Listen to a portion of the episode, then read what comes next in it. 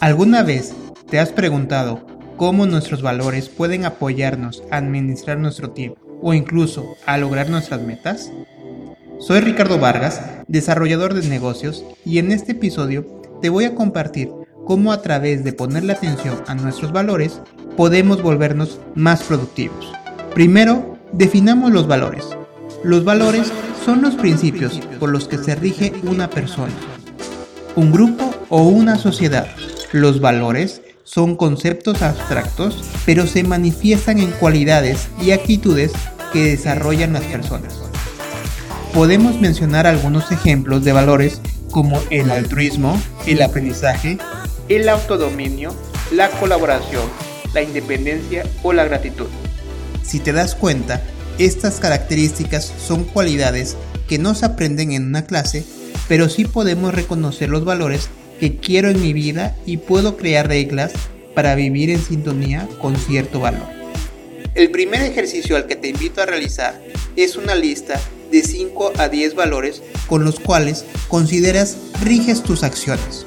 Una vez que tengamos nuestro listado de valores, podemos reflexionar acerca de nuestras acciones y si nuestras acciones están alineadas al listado de nuestros valores. A esto podemos llamarle coherencia.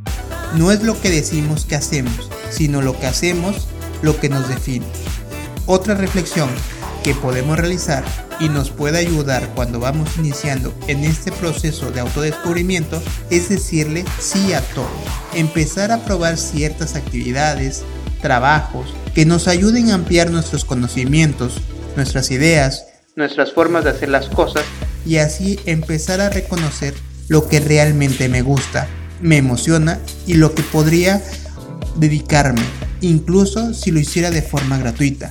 Y si ya llevas tiempo y tienes claro cuál es tu propósito, en cambio, aprende a decir que no y busca actividades que estén alineadas a tus valores, siempre cuidando a dejar un pequeño espacio para poder hacer alguna actividad que te ayude a mantenerte fuera de tu zona de confort. Si tú te llenas de actividades y no dejas un espacio para algo nuevo, tal vez puedas perderte alguna oportunidad. Por último, recuerda la parte afectiva. Realiza la siguiente reflexión. Si hoy Thanos volviera a hacer el chasquido de dedos y desaparecieran todos menos tú, ¿a qué personas echarías de menos? Si a esas personas actualmente te hace falta pasar tiempo con ellas, pon prioridad y agenda actividades con tus personas queridas. Recuerda, donde enfocas tu energía están alineadas tus resultados. Soy Ricardo Vargas, hasta el siguiente episodio.